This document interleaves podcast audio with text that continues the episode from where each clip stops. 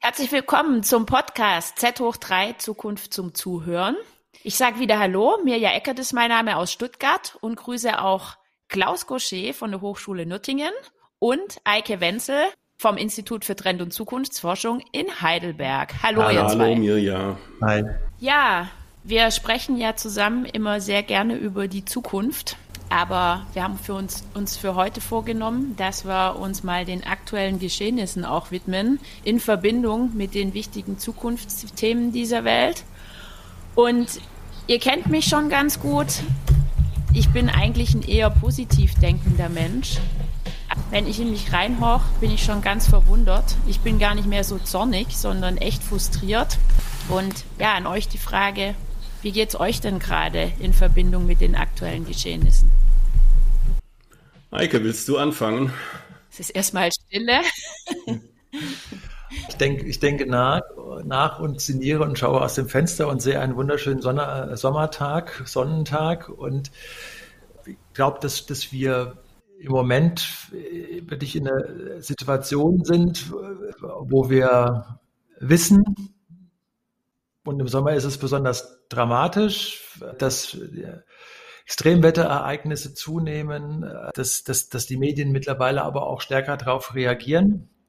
Und ich merke sogar im engeren Freundeskreis, dass man dazu neigt, das so ein bisschen abzuspalten. Also da, da sind wir auch gleich schon so, kommen wir gleich schon in so in eine psychologisierende Diskussion. Muss mal gucken, wie wir das, wie wir das hinkriegen im Verlauf des Podcasts. Aber das macht, das macht der Mensch ja äh, häufig. Ne? Also er versucht Komplexität zu vereinfachen, er versucht negat mit Negativen das, das zu verschieben oder das zu verdrängen, das nach hinten zu schieben und so weiter. Und das ist schon im Moment, bewundere ich mich manchmal so ein bisschen. Oder man stellt so diese Frage, weswegen, warum bist du eigentlich so happy? Ich bin nicht den ganzen Tag happy und es muss nicht jeder Mensch glücklich sein, es kann auch nicht, aber man nimmt sich ja schon das, was so der Sommer nach, nach den schlimmsten Jahren der Pandemie hoffentlich äh, einem so bietet. Und dabei ist aber natürlich immer wieder die Frage, wie geht denn das jetzt alles weiter? Insofern äh, unterstütze ich dich da, dass äh, offensichtlich arbeiten wir daran, dass, dass wir nicht nur dieses Klimathema canceln wollen, sondern auch, äh, auch anderes. Und das macht einen ja schon nachdenklich. Ich sehe schon, in dir arbeitet es auch richtig. Klaus, wie sieht es bei dir aus? Na, ich bin quasi auf dieses Thema Zukunftsangst gestoßen, auf verschiedenste Studien, da werden wir sicher später gleich nochmal eingehen, aber der Anfang war ja der, dass ähm, Kollegen immer zu mir gesagt haben, naja, du mit deinem MBA-Studiengang, der das Thema Zukunft im Titel führt, das ist natürlich sensationell toll benannt, weil wer hat nicht Lust auf Zukunft?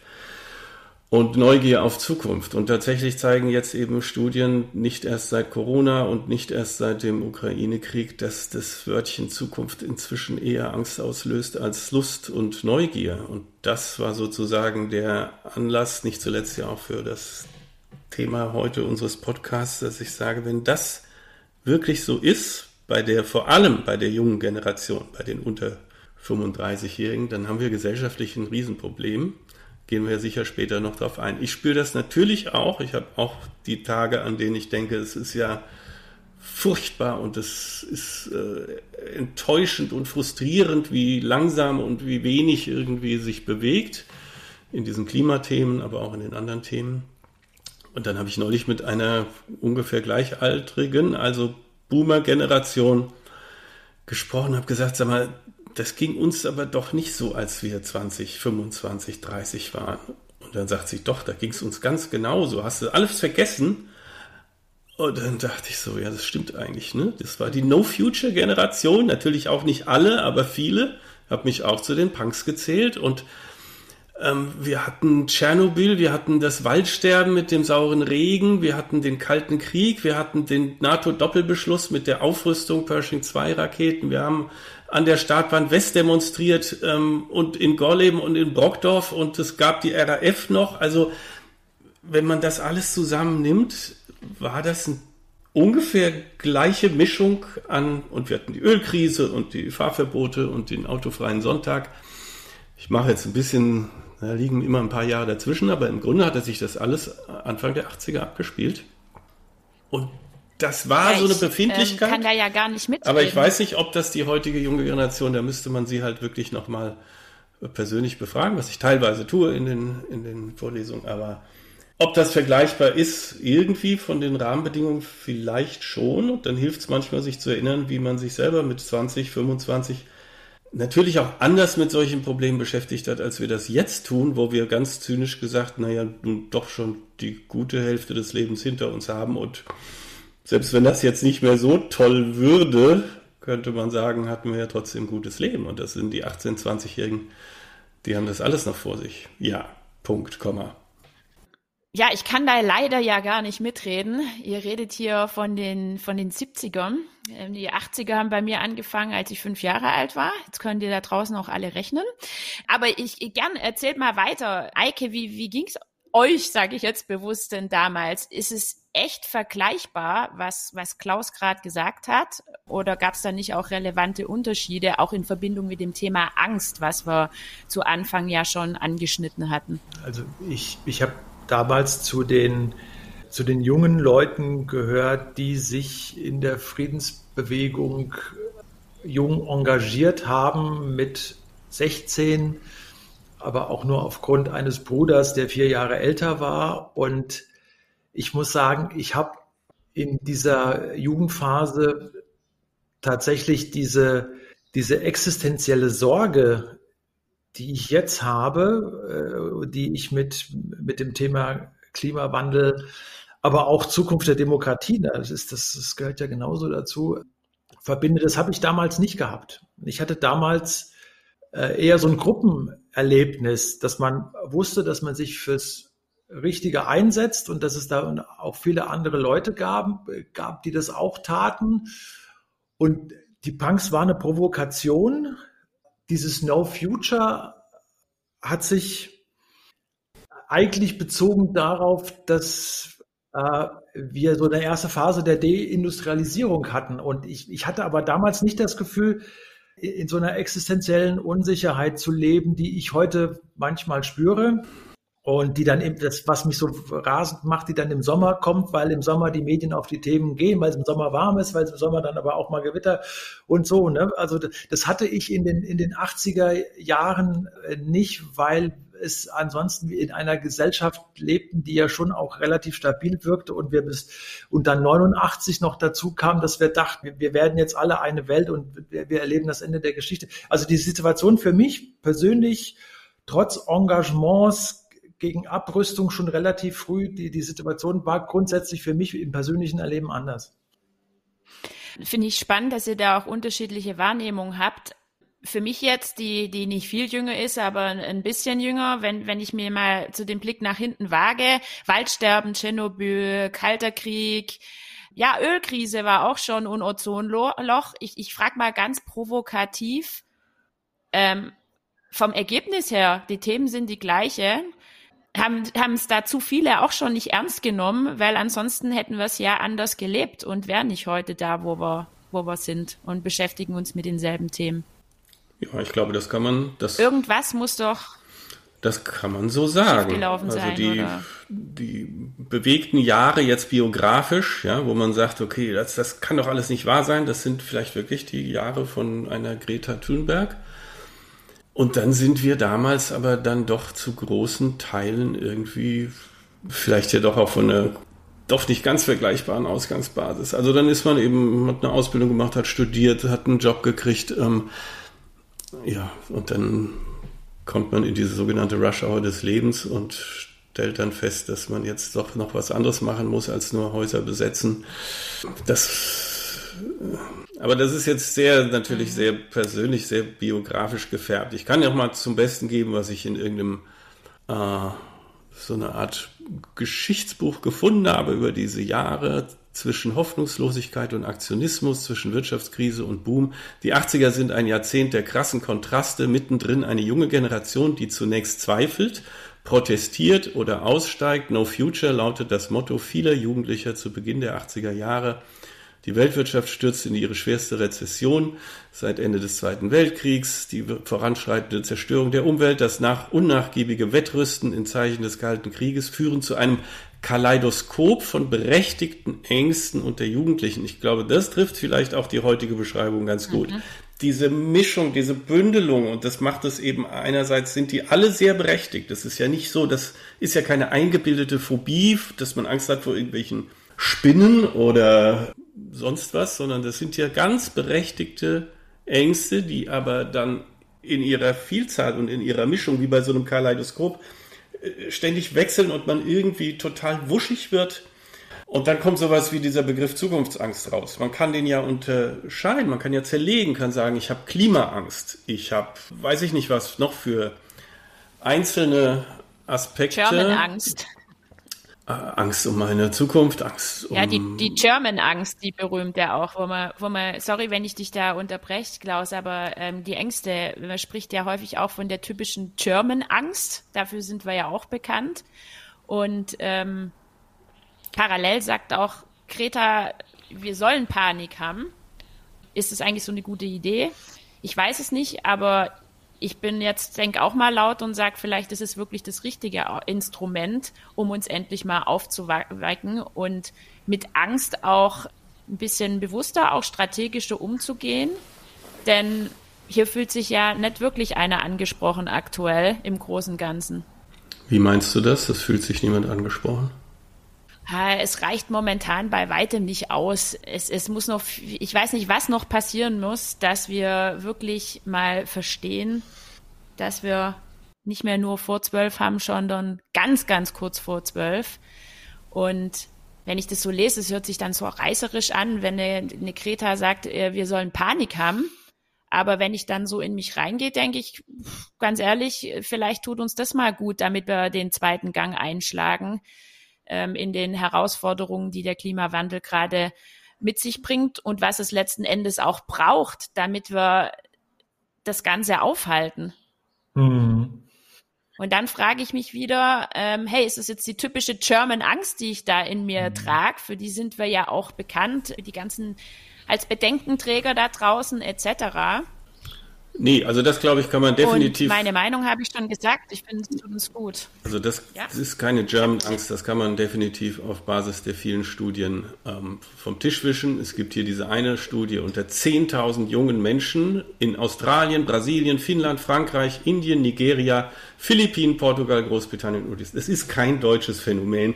Es findet auf der ganzen Welt statt. Natürlich in unterschiedlichen Ausprägungen.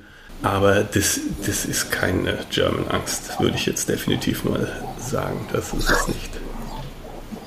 Ja, wovor haben wir denn konkret Angst? Oder Eike, du das, möchtest nee, noch was sagen? Das ist eine gute Frage. Also die, da, da müssten wir ja mal dahin kommen und, und benennen, welche Angst das ist oder was Greta genauer mit Panik meint. Genau. Und, und dann auch immer übertragen, dass, dass wir jetzt Erwachsene sind mit einem äh, mindestens ersten Hochschulabschluss und mit diesen Begriffen anders umgehen. Also Greta möchte uns aufrütteln und sie hat ja da schon auch sehr viel schon auch geschafft. Und aber grundsätzlich, wenn, wenn du mich jetzt direkt ansprechen würdest, hilft Angst bei der Lösung von Problemen, würde ich sagen, ich definiere Angst als, als ein körperlichen Zustand, der einem eher das Urteilsvermögen vernebelt oder Panik auch als einen körperlichen Zustand, der einem eher das, das Urteilsvermögen vernebelt. Und insofern ist das, ist das kein guter Berater. Es gibt ja diesen großen den Spruch, ne, Angst ist kein guter Ratgeber und so weiter. Angst ist in Ausnahmesituationen, kann dann schon ein Zeichen sein, dass man aufpassen sollte bei irgendwas, klar. Aber grundsätzlich nicht. Und was aber äh, Greta wohl gemeint hat, ist, dass wir äh, irgendwann dahin kommen, auch als Gesellschaft, dass wir uns ein klares Bild darüber machen, was eigentlich vorgeht und was in den letzten Jahren passiert ist und daraus Schlüsse ziehen. Und der Schluss, der Schluss könnte ja dann tatsächlich auch lauten, oh Gott, da, wir müssen gucken, wir sind bedroht und wir müssen jetzt handeln. Insofern äh, wäre das dann wieder eine andere Definition, die ich Greta zugut, zugute halten würde, dass wir also eine Einsicht in die Notwendigkeit haben, dass wir was tun müssen, dass wir gesehen haben, dass wir wirklich an, an den Grenzen in vielen Bereichen sind und dass wir jetzt loslegen müssen. Insofern ist, äh, wäre dann natürlich das, das, das Argument, wir sollten äh, ein bisschen mehr Angst wäre gut, äh, schon berechtigt. Ja, also ich teile auch deine Meinung. Teilweise, ich finde wirklich, ähm, ich sage immer Shock, Shift, Shape da dazu, äh, wenn es um auch Krisenmanagement geht. Und diesen Aha-Effekt, den wir gerade in Massen haben, den, den finde ich jetzt gerade wirklich ähm, mal ganz gut. Und dann kommen natürlich so Dinge wie Resilienz, Selbstwirksamkeit etc. draus, damit auch der Blick nach vorne ähm, erleichtert wird und letzten Endes auch angepackt. Aber Klaus, du wolltest auch was ergänzen? Na, auf keinen Fall sollte das jetzt hier irgendwie so eine Schlagseite bekommen, dass wir irgendwie die Generation Greta ähm, kritisieren oder was auch immer. Also zum einen gibt es in dieser Generation ganz, ganz unterschiedliche, die einen, die eben aktiv sind, was mir definitiv die liebsten sind von allen. Du hast eben so ein Dreier-Dings gesagt, ich habe noch ein anderes. Wie reagieren Menschen typischerweise auf große Gefahren mit Fight, Flight, Freeze?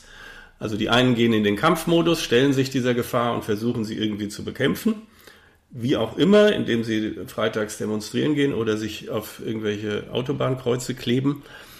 Es gibt aber dann eben noch die zweite und die dritte Reaktionsform, die Flight, also die Flucht, ähm, das nicht wahrhaben wollen, Nachrichten nicht mehr zur Kenntnis nehmen, ist sicherlich eine ganz schlechte Haltung. Mit so einer Haltung wird es schwierig, mit den jüngeren Generationen irgendwie die Transformation hinzubekommen. Und die dritte Haltung, das, die, die Schockstarre, das Einfrieren, das ähm, man also völlig in die Depression absinkt, in die Resignation und auch dafür geben die Studien sehr alarmierende Zahlen her. Also mit diesen zwei Reaktionsmustern, die, da hätten wir diese Generation tatsächlich verloren. Deswegen ist alles besser als diese beiden ist, wenn sie zu welchen Mitteln auch immer greifen. Und ich glaube, in diesem I want you to panic ich meine, es war dieselbe Rede, wo sie ja vorher gesagt hat, our house is on fire. Also dieser Planet ist jetzt wirklich in einer existenziellen Krise. Und wenn dein Haus brennt, dann mag Panik vielleicht nicht die allerbeste Reaktion sein, aber immer noch besser als so eine, ja, jetzt überlasst das mal den Profis und jetzt macht man nicht so wild und bis 2050 reduzieren wir mal irgendwie die Kohle um ein paar Prozent. Das, das ist ja angesichts eines brennenden Hauses nun definitiv eine noch viel unangemessenere Haltung als zu sagen, ich werde jetzt mal leicht panisch und äh, versuche mal irgendwie zu löschen. Ja, also da finde ich, hat sie vollkommen recht. Mhm. Das in dem Kontext, glaube ich, muss man das sehen. Ich würde mal gern noch einen Aspekt auch mit dem, was wir bisher besprochen haben, in den Raum werfen. Das Thema Angst, vor was habe ich eigentlich Angst? Also ich kann jetzt nur von mir ausgehen und ich bin schon gerade ein bisschen der Bedrängtenträger, der Ängstliche, bin ich ganz ehrlich. Ich habe Angst vor dem Gesamtpaket da draußen. Für mich ähm, ist es einfach zu viel. Diese politische Instabilität, Angst vor Krieg, Klimaangst, ganz klar. Ich bin auch ehrlich und selbstkritisch. Wohlstandsverlust ist auch ein Thema und vieles mehr. Querdenker, Vertrauensverlust auch. Ähm, ich ich fühle mich massiv gefordert und es ist für mich auf jeden Fall dieses Gesamtpaket. Und wenn ich so die deutsche Bevölkerung anschaue und diesen steigenden Unmut auch, wir sind es gar nicht gewohnt. Ich wundere mich immer, warum wir noch nicht viel mehr auf die Straße gehen. Da habe ich echt Angst ähm, auch, dass da der Knoten mal platzt. Spätestens, wenn, wenn vielleicht wieder mögliche Corona-Beschränkungen oder so kommen. Wie mhm. schätzen ihr das ein äh, bei uns im Land? Ich würde ich würd da gerne nochmal drauf springen, was, was Klaus eben gesagt hat. Dass, also, was haben wir, was gewinnen wir, wenn wenn die Leute im Fernsehen sehen, dass irgendwie die Welt den Berg runtergeht, ich rede jetzt nur mal über Klima, dass die Katastrophen immer größer werden, die, die Medien mittlerweile nur noch als Aufmerksamkeitsökonomie funktionieren. Das heißt, sie müssen schauen, nicht, dass sie eine große, befriedigende Sachhaltigkeit liefern, sondern dass sie äh, Bilder liefern, die Leute zu Klicks äh, verleiten und also, ne, dass, dass man schon versucht zu dramatisieren und das ist dann im Sommer beim, beim Klimathema besonders gut und ich habe da so, das ist ja, das ist ja ein uraltes Ding aus der Medienwirkungsforschung, wenn du Menschen immer nur mit negativen Nachrichten konfrontierst, Und wenn du Menschen äh, zeigst, dass es da eine Faktizität gibt, und das suggerieren diese Bilder ja, da passiert etwas und da geht eine, eine apokalyptische Kettenreaktion los, dass die äh, Polarkappen abschmelzen und Häuser davongetragen werden und der Eisbär auf seiner kleinen Scholle und so weiter. Das führt, äh, hat die Medienwirkungsforschung wahrscheinlich schon vor 30 Jahren rausgefunden oder vor 40, dazu, dass sowas wie Apathie entsteht bei vielen Leuten. Und ich glaube schon, dass man, dass, dass es eine Angst gibt beim Thema Klima, die, die so groß ist, dass man dann irgendwann sagt, ich kann es nicht mehr sehen, ich kann es nicht mehr hören. Und dass das dazu führt, dass man tatsächlich auch an den Fakten komplett vorbeischauen muss. Und es gibt ja auch Untersuchungen in den USA, die wirklich belegen, nicht nur bei jungen Leuten, dass die ähm, also so eine, so eine Infophobie, ne? dass man einfach das alles nicht mehr gucken will. Und was dazu natürlich noch zusätzlich außer der schlechten realen Welt, die nun mal so ist, wie sie ist im Moment, was da natürlich auch noch extrem dazu beiträgt, äh, können wir uns alle denken, ist natürlich Populismus, der alles, was uns handlungsfähig machen würde, nämlich die Einsicht in Fakten, derartig relativiert hat. Nicht nur beim Thema Klima, aber sehr früh auch beim Thema Klima. Das muss man sich immer bewusst machen. Schon in den 80er Jahren wurde Klima geleugnet von den Ölmultis und so weiter und auch von der Politik unterstützt. Dass, dass, dass wir da in eine Situation kommen, wo man sagt, ja, aber die, die, die, die einen von dem anderen Institut sagen, dass das doch alles gar nicht so schlimm ist. Und, und, und wenn, wenn der, wenn der Lindner sagt, jetzt gucken wir erstmal nach, dass das Benzin günstig ist, dann kann das doch gar nicht so schlimm sein. Und dann, dann, dann haben wir überall die Relativierer des, des Klimawandels immer noch bis tief in die äh, CDU, CSU auch hinein. Und das ist, glaube ich, im Moment was, was sozusagen diese, diese Ängste noch in eine ganz komische Richtung drängt, dass man wirklich apathisch wird und, und, und, und, und sich beibringt, wegzugucken. Ja, da, da sind wir, also ich finde auch, um das nochmal einen Schritt weiter ähm, zu öffnen, auch bei dem Gesamtpaket. Du hast gerade viel wieder über Klimawandel gesprochen, aber auch um über Popularismus und ähm, was da auch gerade mit Krieg etc. Ähm, vonstatten geht. Es ist aus meiner Sicht einfach zu viel. Und du hast eine elegante Überleitung gemacht zum Thema Berichterstattung. Das ist ja auch was, was uns alle drei tagtäglich auch beruflich treibt. Klaus, wie siehst du das? Haben wir nicht da draußen eine zunehmende Weigerung sogar, überhaupt noch Nachrichten an sich ranzulassen mit all dem Negativen, was gerade Eike auch schon angerissen hat? Ich, ich spiele heute jetzt hier mal die Rolle des Vertreters von GfK und Infratest DIMAP und spiele dauernd irgendwelche Marktforschungsergebnisse ein, aber gerne. Das ist tatsächlich so. Die Deutschen sind nachrichtenmüde, war eine Schlagzeile vor kurzer Zeit. Ähm, immer mehr filtern die Wirklichkeit und auch da wieder leider besonders die äh, junge Generation Y und Z. Nur noch 31 Prozent der 18- bis 24-Jährigen interessieren sich überhaupt noch für Nachrichten. Das muss man sich mal auf der Zunge zergehen lassen. Ein Minus gegenüber der letzten Untersuchung von fast 20 Prozent die also definitiv einfach raus sind und sagen, lasst mich in Ruhe. Das begründen sie auch, wenn man nachfragt, warum sie versuchen, diesen Nachrichten, diesen negativen Nachrichten aus dem Weg zu gehen, inzwischen 65 Prozent, weil das negative Auswirkungen auf die Stimmung hat. Ja, das kann man ja auch gut verstehen, wenn man nicht komplett abgestumpft ist, ähm, noch ein bisschen sensibel ist für das, was in der Welt da draußen los ist. Natürlich kann einem das die Stimmung äh, versauen. So, insofern gebe ich Eike recht, wenn du sagst, ähm, die Medienberichterstattung ist jetzt eher Teil des Problems als Teil der Lösung. Es gibt natürlich schon diese Ansätze. Ja, die Zeit verschickt dann zum Wochenende nur positive Nachrichten. Perspective Daily versucht jeden Tag irgendwie eine mutmachende Story rauszubringen. Die gibt es schon. Die, der konstruktive Journalismus, wie er sich dann selber nennt, da bin ich auch ein bisschen skeptisch, so ähnlich wie bei der positiven Psychologie. Ähm, das ist ja nur dann auch wieder nur ein Teil der Wahrheit. Trotzdem glaube ich, unterm Strich müssten wir in diese Richtung gehen. Nicht nur dauernd irgendwie von Erdbeben zu Flugzeugabsturz und immer nur die Katastrophen in die Tagesschau bringen, sondern wirklich auch diese vielen, vielen Millionen Menschen, die in diesen kleinen Grazwurzel oder auch den großen Bewegungen wie Fridays for Future dieses, dieser Teil, insbesondere vielleicht der jungen Generation, die stärker in die Medienöffentlichkeit bringen und zeigen, hallo, du kannst was tun, Stichwort Selbstwirksamkeit, gemeinsam mit anderen, es ist nicht egal, du bist nicht ohnmächtig, auch wenn die Katastrophen und die Gefahren sehr groß sind. Es fühlt sich auch besser an für dich als Einzelner psychologisch, wenn du in irgendeinem Urban Gardening Projekt in der Erde rumwühlst, als wenn du zu Hause sitzt und dich in deiner Filterbubble irgendwie vor der Wirklichkeit versteckst. So. Und das genau müssten wir, aber da haben wir, Klaus, einen, einen Mediendiskurs im Moment, der tatsächlich sich ja radikal gewandelt hat. Ich habe ich hab mal im, Jahr 2000 geschrieben, mehr Mediennutzungszeit als dreieinhalb Stunden. Das war damals der Durchschnitt in Deutschland, ist nicht mehr möglich. Es hat sich mittlerweile verdoppelt, auch gerade, gerade bei den jungen Leuten.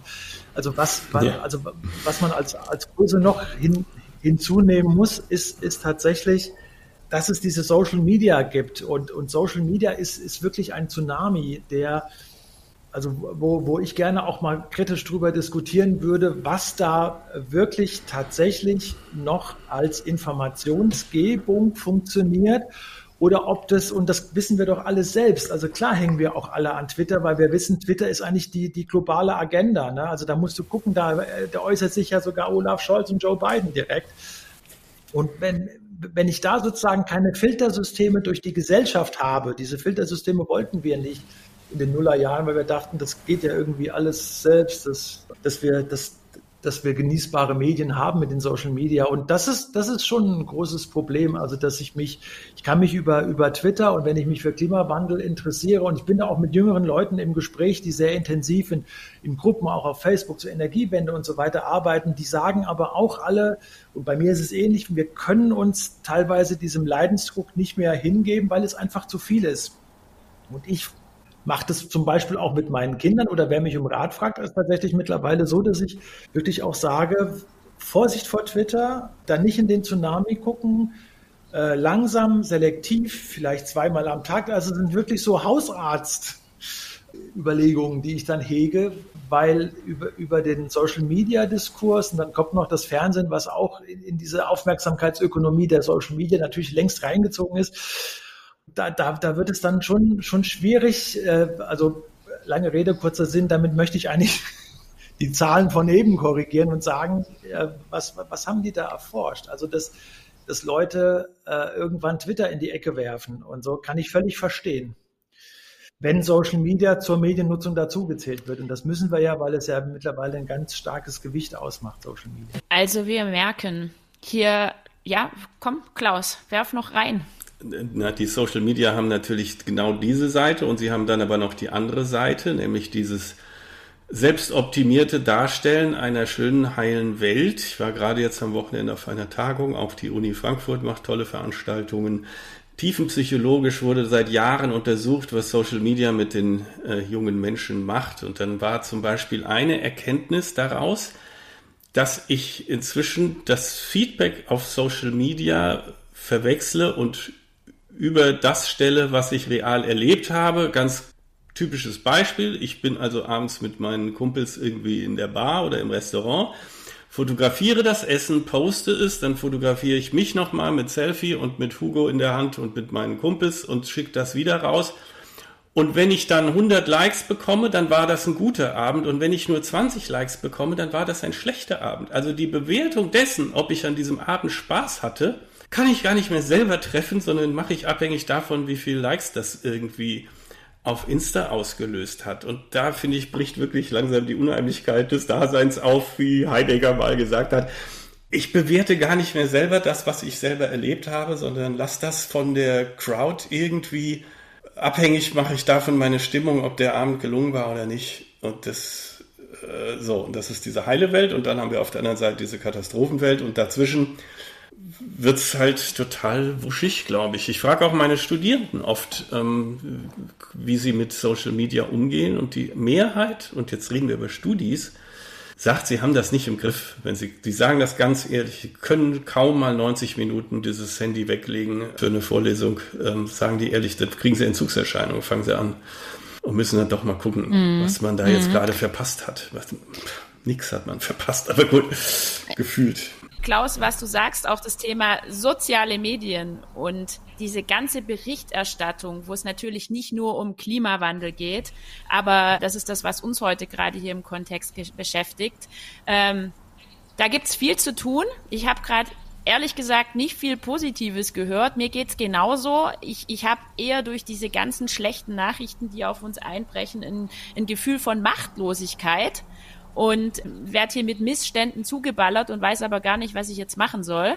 Und ich schaue auf die Uhr, wir sind schon wieder über 30 Minuten und das ist doch ein guter Punkt, um jetzt Schluss zu machen, weil wie sieht eigentlich dann die richtige Medienstrategie aus? Was haben wir da im Kopf? Das behandeln wir einfach beim nächsten Mal. Vielen Dank und tschüss.